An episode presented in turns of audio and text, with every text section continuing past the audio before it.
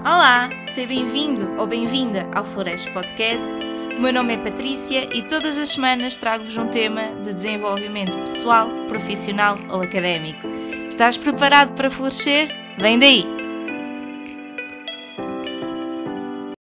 Olá a todos, sejam muito bem-vindos a mais um episódio do Flores Podcast. Como é que vocês estão? Estão bem?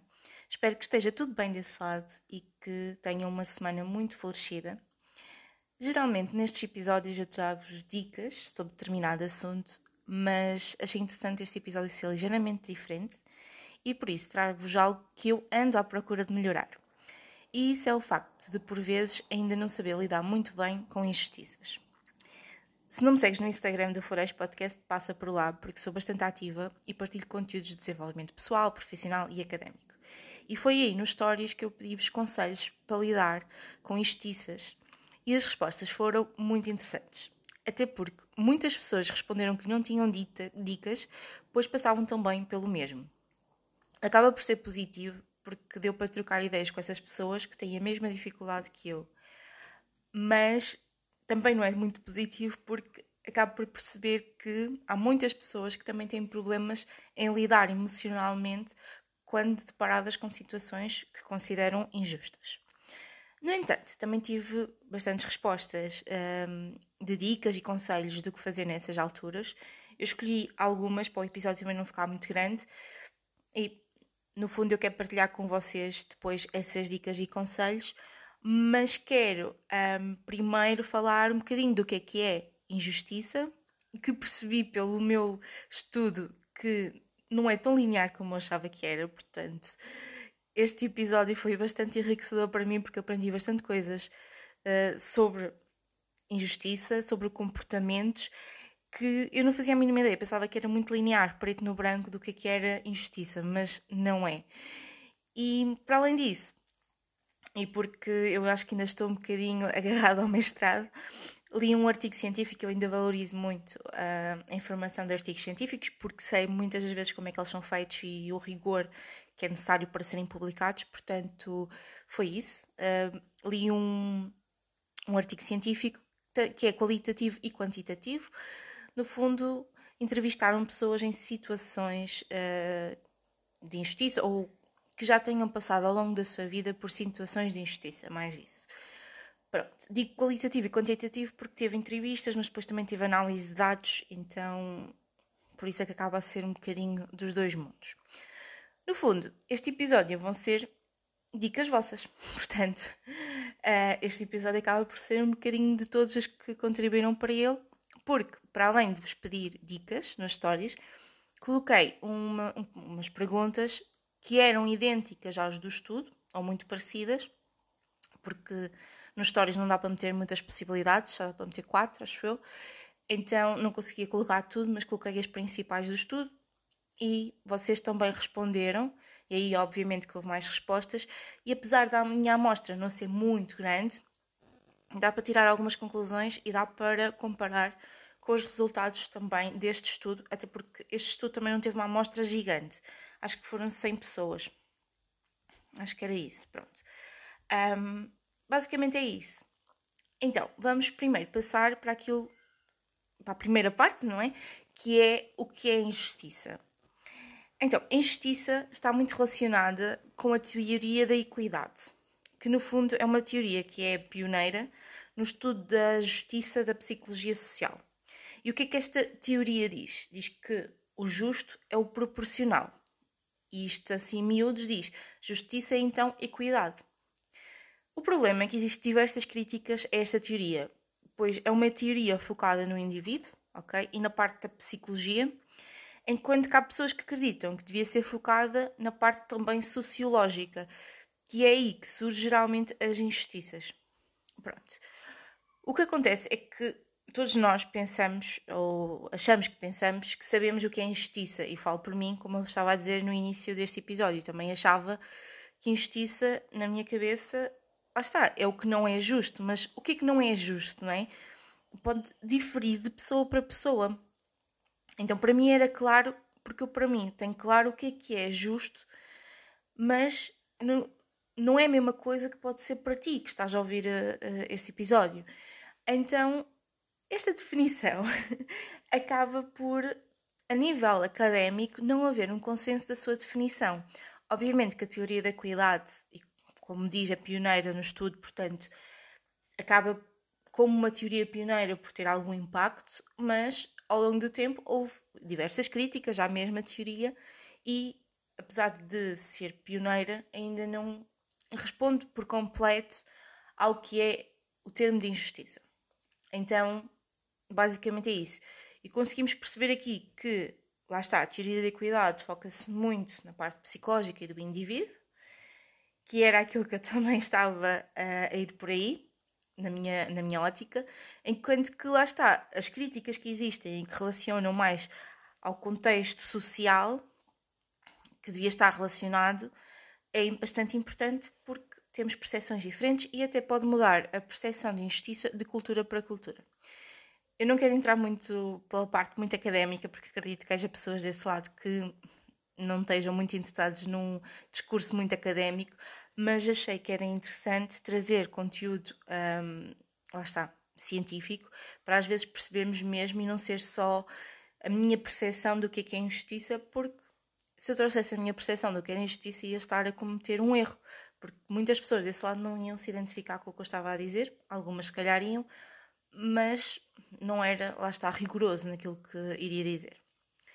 Então, o que acontece também é que, na prática, cada pessoa que vai definir a injustiça define de formas diferentes. E muitas das vezes essas definições não vão de encontro à violação da proporcionalidade. Portanto, não vão de encontro, lá está, um, àquilo que falámos atrás, à teoria da equidade.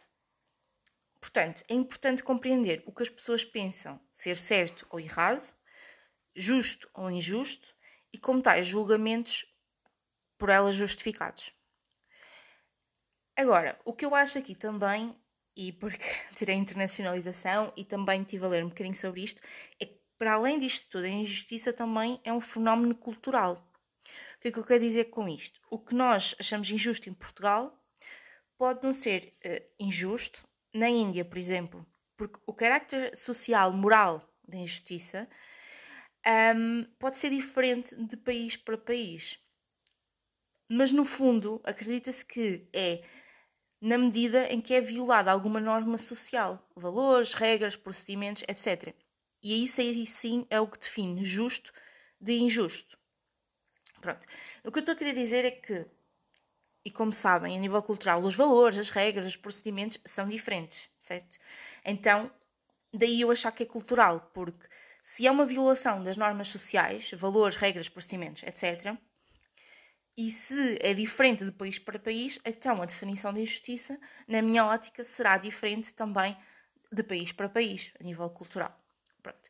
Então acabei por concluir com tudo o que andei a estudar que, obviamente, que existe aqui uma percepção do indivíduo uh, sozinho e a parte da, da psicologia, do que é que eu acho que é justo uh, e que lá está, tem a ver com proporcionalidade Existe depois uma vertente sociológica da parte nós convivermos em sociedade, porque nós somos, uh, como dizem, animais sociais. E, para além disto, ainda existe aqui a questão que está também relacionada com a parte uh, da sociedade, que tem a ver com os valores, com as regras, com os procedimentos de cada país e que pode mudar de país para país. Muitas das vezes existem conflitos. De país para país, porque os valores, as regras, os procedimentos não são iguais. No fundo, o que eu quero trazer com isto é que a definição de injustiça não é linear. E, por vezes, o que eu acho injusto, tu não achas, ou uma pessoa que está a praticar uma injustiça para contigo não sabe o que está a fazer.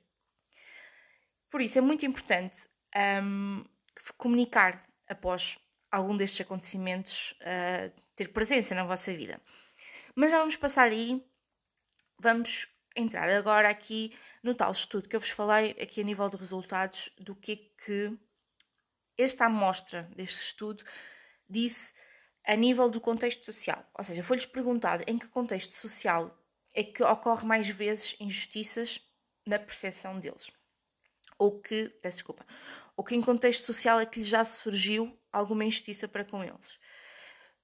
O primeiro resultado foi no local de trabalho, com 23,9% das respostas. Portanto, 23,9% das pessoas que responderam a este estudo acreditam que já acreditam ou sentiram algum tipo de injustiça no local de trabalho.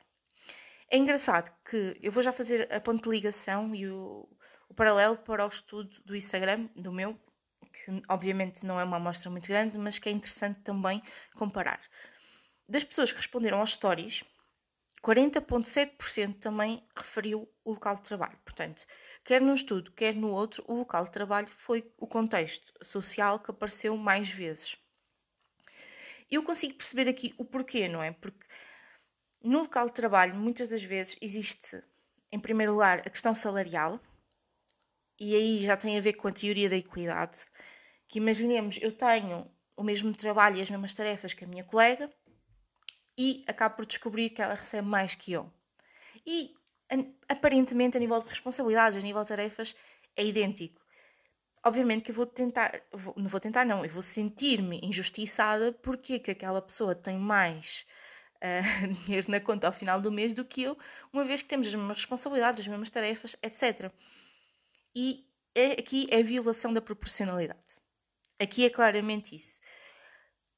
Depois há outro tipo de injustiças no local de trabalho, não é? Como seres repreendido pelo teu chefe por algo que tu não fizeste, um exemplo. Um, ou não seres devidamente valorizado no local de trabalho que achavas que devias ser, porque trabalhas muito e chega ao final e concluís que não estás a ser valorizado. A nível do local de trabalho, naquilo que eu acho que já senti mais injustiça, apesar que no meu caso eu não acho, não, até hoje, e pode mudar porque ainda só tenho 25 anos. Até hoje o local de trabalho não foi o contexto social de maior ocorrência de injustiça para mim, um, mas já senti algum tipo de injustiça no local de trabalho, nomeadamente naquela questão que eu falei de trabalharmos muito, esforçarmos-nos muito e acharmos que não estamos a ser devidamente valorizados por aquilo que fazemos. O que acontece no local de trabalho, devido ao esforço uh, e ao trabalho executado e aquilo que eu tenho aprendido ao longo dos anos é que tu podes te esforçar imenso, mas se a outra pessoa não o ver, não o vai saber, ok? E a mim acontecia muitas das vezes trabalhar, trabalhar, trabalhar, até foi num contexto diferente, nunca mais me esqueço disto. Uh, ter trabalhado muito, neste caso até foi um festival, e as pessoas terem achado que ao longo daquele tempo eu não estava a fazer nada. E no dia do festival pareceu tudo feito da minha parte, porque eu de facto estava a trabalhar imenso para isso, só que não me estava a comunicar ou a dizer às pessoas que o estava a fazer, só à pessoa em questão. Portanto, o responsável que eu tinha era a quem eu dava justificações, entre aspas. E essa pessoa que sabia que eu estava a trabalhar. As pessoas à volta achavam que eu não estava a fazer nada. E quando chegou ao dia apareceu tudo feito. E chegou uma rapariga a, ter comigo, a vir ter comigo, uma colega, a dizer ah, eu pensava que tu não estavas a fazer nada, até já tinha referido, uh, neste caso à superior que estava comigo, que achava injusto porque achava que não estava a fazer nada e que essa superior lhe tinha respondido: Tem calma, vais ver. E foi isso que aconteceu. E o que é que eu aprendi com isto? Aprendi que, apesar de eu me estar a esforçar muito, por eu não, não mostrar, por eu não dizer às outras pessoas, para elas era como se não estivesse a fazer nada. Porque lá está o velho provérbio: longe da vista, longe do coração. E ao contrário, há pessoas que não trabalham tanto, não se esforçam tanto, mas sempre que fazem alguma coisa, comunicam a meio mundo e as pessoas acham que ela está a fazer imenso. Eu, por acaso, gosto muito de trabalhar naquilo que eu tenho que fazer, mas não estar constantemente a dizer: ah, estou a fazer isto, estou a fazer aquilo, estou muito cansada. Ah, não gosto, mas comecei a aprender que tenho que começar a fazê-lo.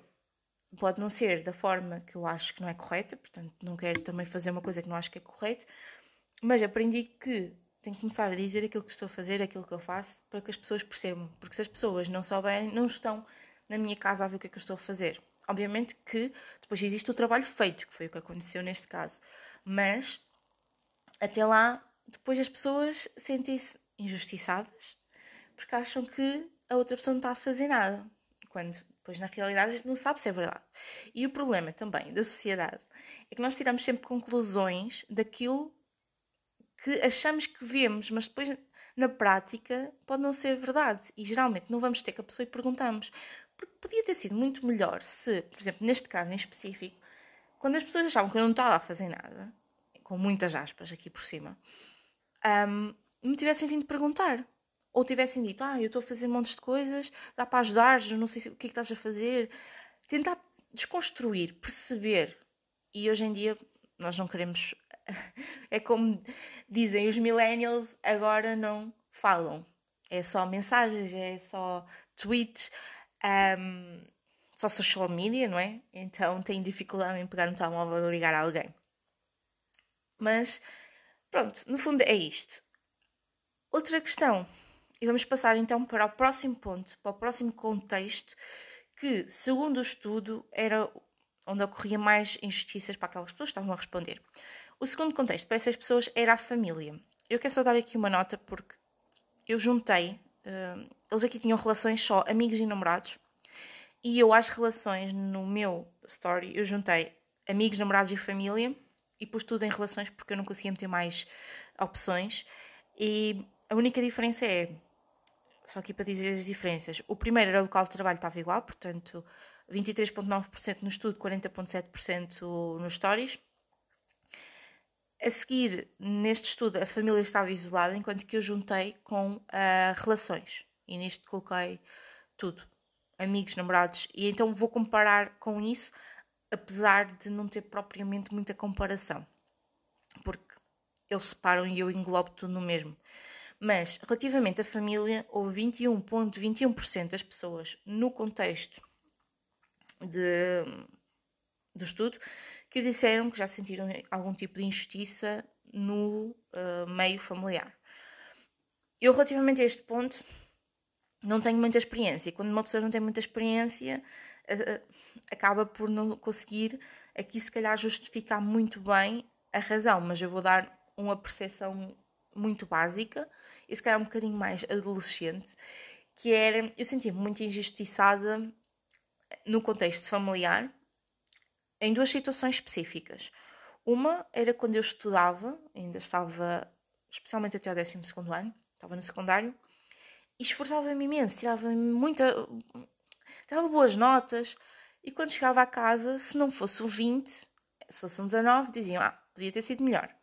E se fosse um 20, diziam, ah, não fazes mais que a tua obrigação. E acabava por nunca me sentir valorizada. E achava sempre muito injusto. E depois comparava com outros colegas meus que, por tirarem um 14, a família lhes dava, sei lá, um telemóvel novo, se tivessem média de 14 e eu com média de 19, a minha família dizia que não era fazer mais que a minha obrigação. Obviamente que isto é tudo uma situação de injustiça, entre aspas, um, muito adolescente, não é? Portanto, obviamente, se calhar desse lado ninguém se vai estar a deparar atualmente com isso, mas certamente já sentiu isso uh, na pele, acredito que haja pessoas que também aconteceu o mesmo, já partilhei esta história com outras pessoas e também tive essa resposta. Hoje em dia, com alguma maturidade, eu percebo a reação e, gostei, e preferi essa educação porque fez com que eu me desafiasse. Agora, na altura, não era essa a minha percepção, obviamente. E ainda dentro do contexto familiar também, noutra situação que eu acho que sentia mais injustiça, era estarem-me sempre a dizer: Ah, estás sempre no computador. Pronto, isto é um, um exemplo muito leve, está bem? Um, quando, na realidade, e quem é millennial vai se sentir assim. Antigamente, antigamente, não há muitos anos, estávamos sempre no computador e era visto como um drama. Ah, estão sempre no computador, não sei quem, não fazem nada. Enquanto na realidade aquilo era o nosso trabalho. Ou seja, eu estava no computador porque tinha trabalhos da escola para fazer. E nessa altura ainda não era muito real para, especialmente uh, a faixa etária acima de mim, os meus pais, os meus avós, etc., a social media, um, terem um computador, terem um telemóvel. Portanto, para eles o telemóvel servia para fazer chamadas, enviar mensagens, possivelmente ainda era um Nokia 3310, e pronto, era basicamente isso. Hoje em dia, o que é que um pai vai dizer ao filho? Estás sempre no computador, sai daí. Quando hoje em dia, em plena pandemia, não é? Se não estiveres no computador, então não tens aulas. Como o mundo muda, percebem? como o mundo muda. Se calhar, malta que esteja desse lado de geração Z, se calhar não vai perceber muito bem, mas os millennials passaram por isto, porque passaram pelas várias etapas. Passámos por. Um, eu estou a falar de injustiças e do nada estou a falar em millennials e geração Z, mas nós passámos por estas etapas todas. Eu cheguei a ter um Nokia 3310 que dava para jogar ao, ao jogo da cobra, portanto, imaginem. Passei depois, comecei a ter cada vez telemóveis melhores, comecei a ter um computador, brinquei muito na rua sem ter qualquer tipo de aparelho eletrónico. Um, aliás, eu, ainda bem que tive uma infância assim. Hoje em dia olho para crianças e penso, meu Deus, se eu hoje em dia a trabalhar em casa já me sinto desgastada por estar muito tempo à frente de um computador, de um tablet, de um, da televisão, se eu tivesse feito isto desde criança, não sei até que impacto é que teria na minha saúde, percebem? Pronto. Mas com isto, quer dizer que as coisas mudaram radicalmente. Então, antigamente eu achava muito injusto quando me diziam: estás sempre no computador, não fazes nada. Era, era esta sempre a expressão. Isto no contexto familiar. Enquanto que eu, de facto, estava a trabalhar, estava a fazer trabalhos para a escola, só que parecia que isso não é, encaixava ainda na realidade ou na cabeça de, da faixa etária acima, porque é normal, eles, antes de nós, os trabalhos eram feitos com livros. A, a pesquisa não era no Google, era uma pesquisa na biblioteca. Hoje em dia, isso para nós ia ser super difícil, não é? Um, ou então, os trabalhos eram feitos escrita à mão, em papel. Então, fazer no computador, para eles era como se estivesse a brincar, a jogar. Pronto. Isto, obviamente, é um exemplo muito leve. Eu acredito que haja pessoas com sentimento de injustiça aqui dentro deste contexto familiar muito mais acentuadas, com coisas muito mais graves. Um, e lá está. Tem que se considerar o que é que é injustiça para uns e o que é que não é. Vamos passar a a percentagem que deu no Stories, mas eu juntei, volto a salientar, relações no geral, família, amigos e namorados, 18,5%. Portanto, no estudo deu 21,21% só para a família e 19,19% para relações com amigos, namorados. Depois, uh, o contexto a seguir, mais uh, apontado porque a família e a escola tiveram a mesma percentagem no estudo, portanto ficaram empatados com 21.21. E no meu story eu coloquei escola barra universidade, porque eu sei que muitas pessoas que me acompanham não é só escola, portanto, podiam interpretar que aquilo era só escola até ao 12 ano. Eu quis incluir aqui a universidade. Até porque, para mim, é uh, o contexto onde eu já senti mais injustiças na minha vida, foi na universidade. E hum, acho que é importante dizer que era um ou outro para quem tivesse a responder ao story se encaixasse num ou outro, até porque havia, lá está muita gente da universidade a ver os stories. E no meu estudo ficou em segundo lugar o contexto mais uh, que, da vossa opinião, sentiram algum tipo de injustiça. Foi escola e universidade com 33,3%. Enquanto que no estudo acabou também por ficar em segundo lugar porque estava empatado com a, a família, portanto. Conclui-se aqui que a escola e a universidade é então a seguir o segundo contexto social onde ocorre, segundo quem respondeu, mais injustiças. E eu consigo perceber muito bem porquê. Lá está. Vamos começar pela parte da equidade, que é, imaginemos, isto acontece muitas das vezes, não é? Eu, o que eu vou dizer aqui, ninguém se fique muito chocado. Que é, nós estamos a fazer um exame e está ali ao nosso lado e copia por nós. Isto é o exemplo mais banal. E a pessoa que copiou tudo por nós teve melhor nota que nós. Mas vamos ver uma coisa: quem supostamente corrigiu o teste à partida, se tivesse visto que havia algum tipo de copiança, não é? Tinha na altura intervido. Se chegou a ser corrigido e chegou a sair a nota, quer de um, quer do outro, Quer dizer que a pessoa que está do outro lado a corrigir não tem noção que o Zé Manel copiou por ti. Né? Acabamos por sentir, às vezes, neste tipo de situação, das duas uma. Ou levas na brincadeira e acabas por dizer, como é que é possível este gajo que não estudou nada, copiou tudo por mim e ainda teve melhor nota que eu, não é? Ou ficas um bocadinho magoado porque estudaste, trabalhaste para aquele teste E uma pessoa que não o fez, que, ou seja, que não aplicou o mesmo esforço que tu antes, teve a melhor nota que tu. Isto quase dá a entender que na vida não, dá, não é preciso esforçar-nos para conseguir alguma coisa. Ou seja, que podemos ser todos como o Zé Maria, quer na universidade, quer noutro contexto. Até pode ser no local de trabalho, ok? Que não se esforça, mas depois utiliza o trabalho do outro. E isto, obviamente, causa um sentimento de injustiça e muitas das vezes, este é um dos casos, na universidade ou na escola. Existe o outro caso dos trabalhos em grupo, que é estás a fazer um trabalho em grupo, com muitas aspas, imagina de quatro pessoas e só duas é que fazem o trabalho, as outras duas estão, pronto, em férias. E depois chegam para avaliar o trabalho e apresentar o trabalho. Todas as pessoas acabam por se safar, entre aspas, e a pessoa que está a avaliar pode verificar de facto que houve pessoas que não fizeram nada, porque depois aí pode-se fazer perguntas e identifica-se. Mas imaginem, tu fizeste o trabalho todo, dás o trabalho ao teu colega que não fez nada no dia anterior, ele tem tempo para estudar as perguntas e as respostas, chega lá e consegue de facto responder, e se ele tira melhor nota que tu, e tu é que fizeste o trabalho todo.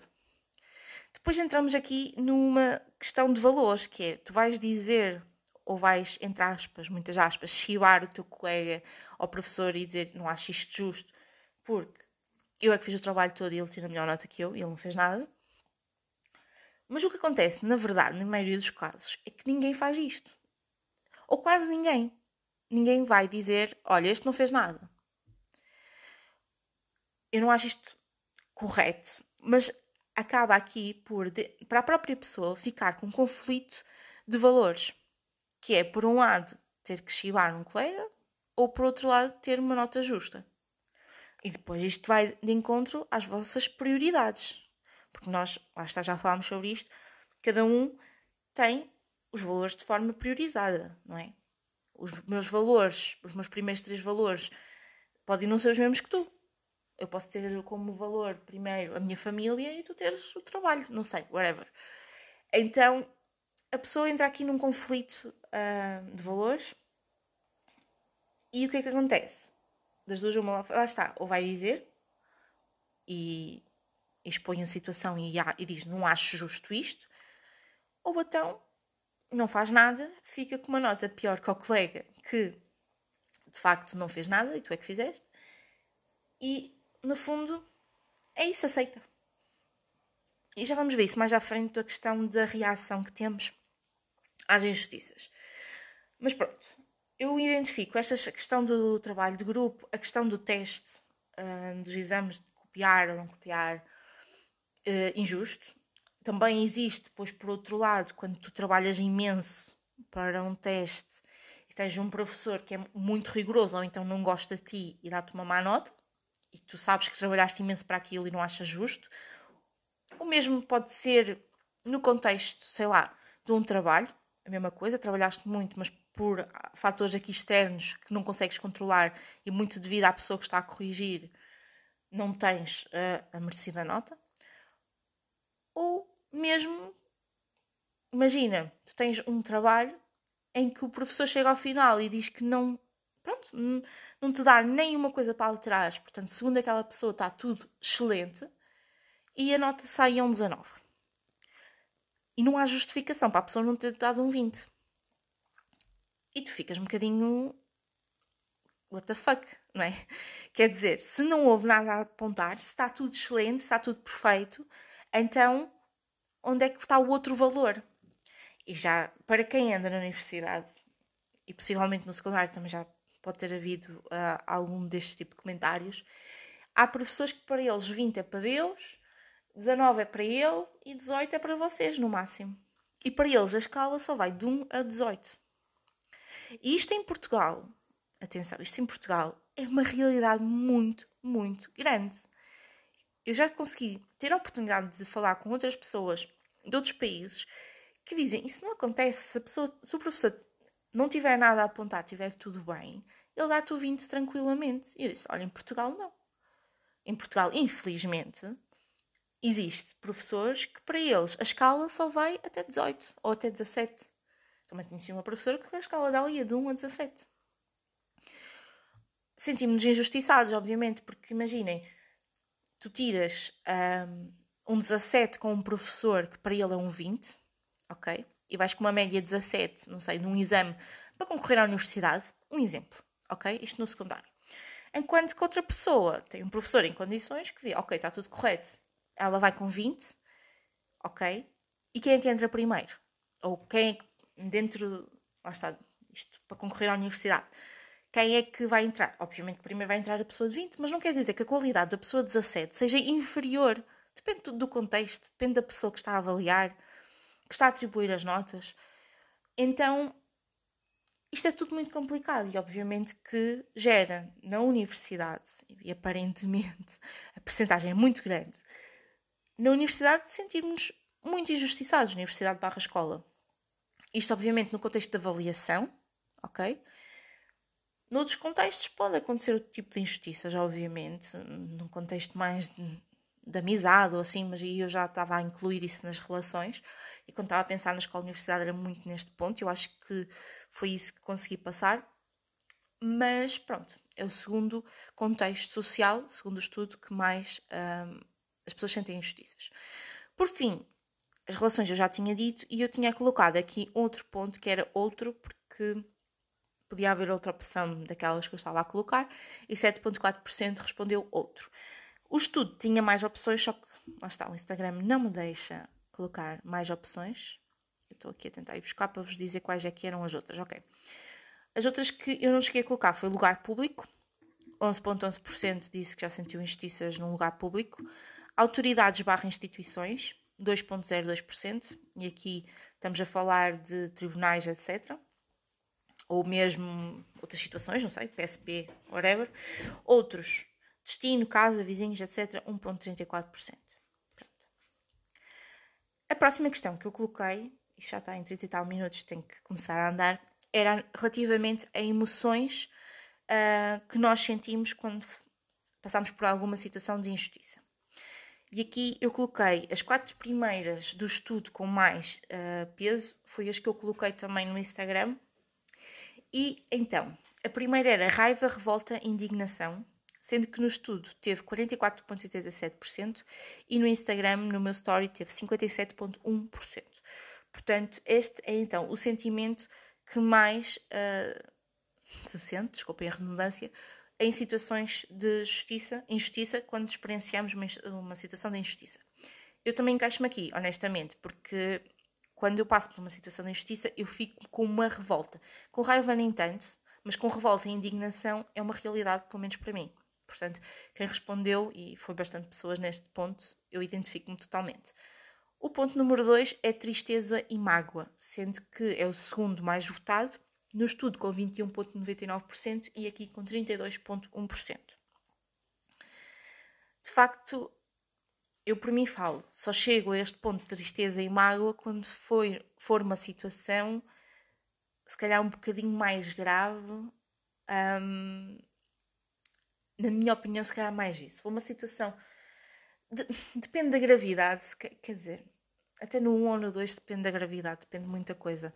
Mas tristeza e mágoa, no meu caso, não é tanto aquilo que eu sinto. Eu fico muito revoltada e indignada, mas se calhar numa fase a seguir fico triste. Uh, mas calhar, a primeira fase é revolta. E depois, se calhar, uma fase posterior é de facto a tristeza e a mágoa. O número 3 é desamparo, desespero. E eu aqui acredito que seja numa situação já bastante grave. E é o terceiro, sendo que no estudo tem 9,09% e no Instagram teve 7,1%. Depois, o último era perplexidade, surpresa e choque, sendo que no estudo tinha 7,04% e no Instagram 3,6%. Depois havia mais coisas aqui no estudo, mas lá está, eu não consegui dizer todos, mas posso-vos dizer agora. A seguir era medo, sintomas físicos, emoções não indicadas. A seguir, reações e consequências à injustiça, e esta foi a última pergunta, e também temos que adiantar, andar com isto para a frente. Então, a primeira tinha a ver com a tentativa de convencer o vitimador a mudar a sua decisão à ação ou explicar-lhe uh, ou pedir explicações.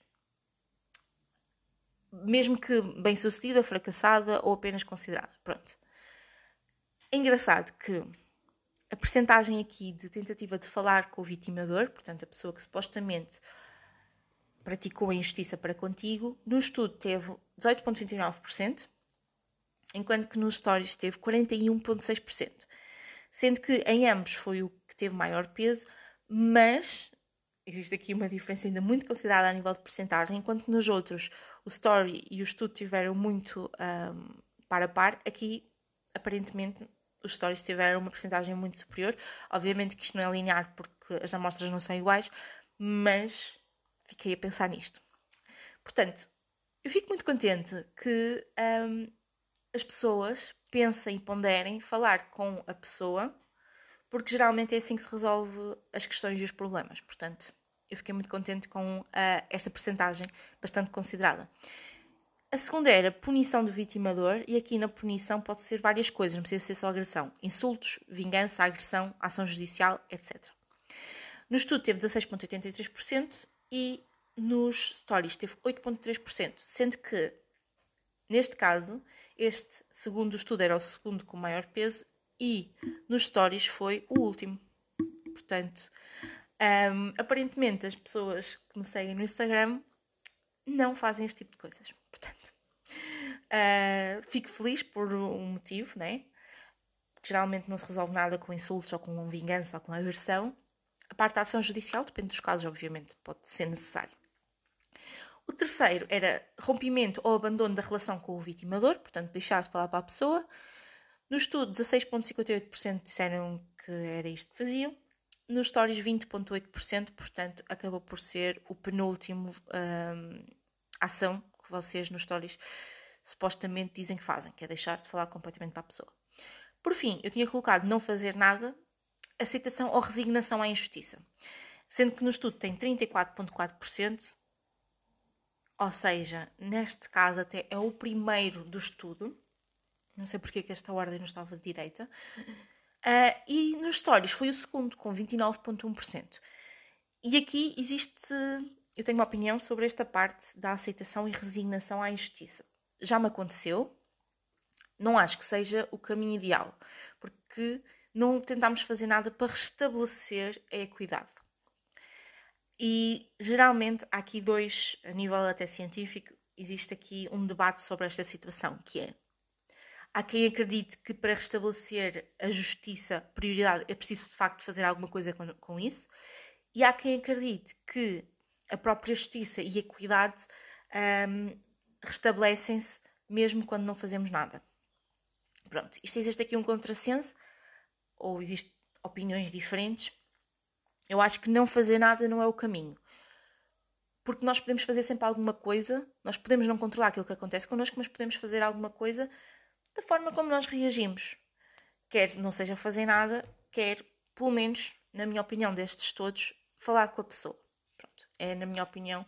Apesar de, lá está, é a minha opinião, mas nem sempre a faço. Porque depois depende da situação, depende do momento, depende da forma como tu reages ou não, como conseguiste reagir isto é tudo muito bonito, mas nem sempre nós pensamos com a cabeça, pensamos muitas vezes com o coração. Pronto.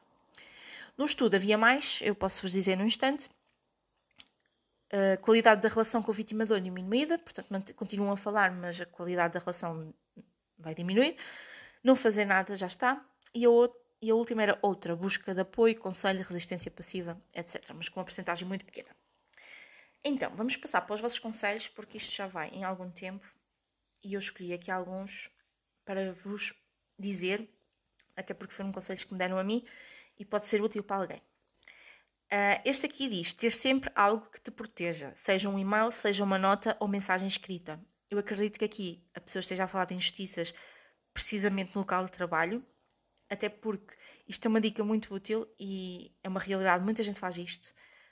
Tem sempre uma prova do que está a acontecer e que tudo fique registado por e-mail. Portanto, obrigada pela dica, acho que no contexto de trabalho será bastante útil.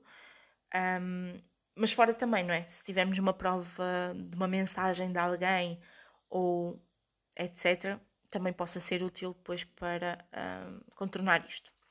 Esta aqui é um bocadinho maior. Um, Escreveu-me assim: é muito complicado mesmo, depende muito da situação. Geralmente tento perceber, eu acho que era o porquê, não deu para escrever mais Depois, ah, tento perceber o pensamento e a perspectiva do outro lado, até porque às vezes a sensação de injustiça dá-se por um mal entendido ou por uma coisa que eu tenho como valor muito forte em mim, mas que os outros não têm como seu valor, ou algo tão preto e branco. Depois, sempre que possível, comunicar, conversar a ver se o outro lado percebe e é possível um consenso.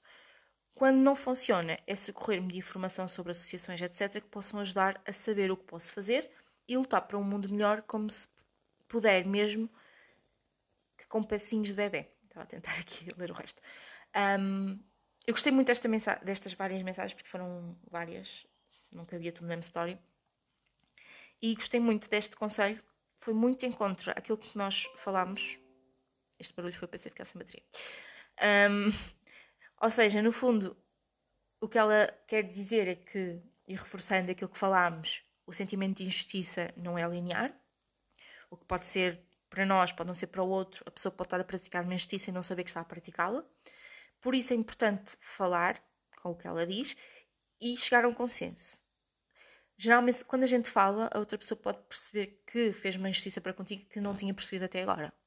E podem chegar a um consenso. Se a pessoa continuar a ser uma cretina, isto é em brasileiro, não é? Um, e continuar a dizer eu é que tinha razão, então não vai funcionar. Se for algo muito grave, lá está. Recorrer a associações, foi um exemplo também ali de reação à injustiça. E lá está, tentar lutar por um mundo melhor. E eu acho que também concordo aqui que não fazendo nada não ajuda para este mundo melhor.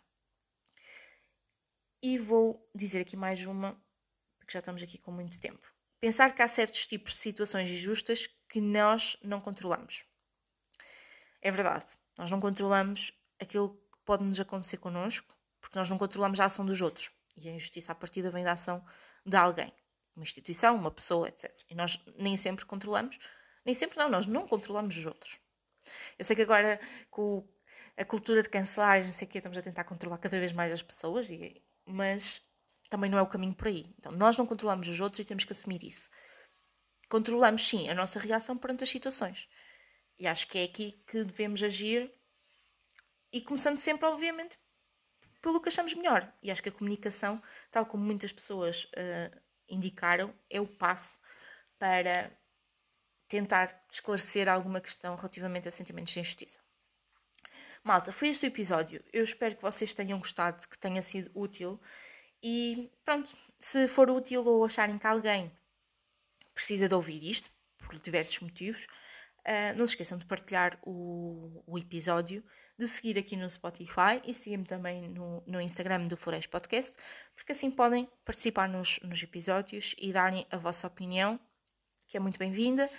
Eu já referi isto várias vezes, mas volto a referir, eu não digo o nome das pessoas porque uh, em várias situações querem feedback, quer quando participam no episódio, porque há muitas pessoas que querem o sigilo e então eu faço sigilo para toda a gente, portanto não indico nomes, não indico fotografias, portanto há pessoas que querem dar opinião descontraídamente sem depois terem o nome delas num episódio, não é? Então, se quiseres participar e achaste uh, que não o podias fazer porque eu poderia indicar o teu nome, não tenhas problemas. Sempre que quiseres dar alguma opinião e que seja ouvida no podcast, é sempre de forma anónima. E pronto, malta, vemo-nos no próximo episódio.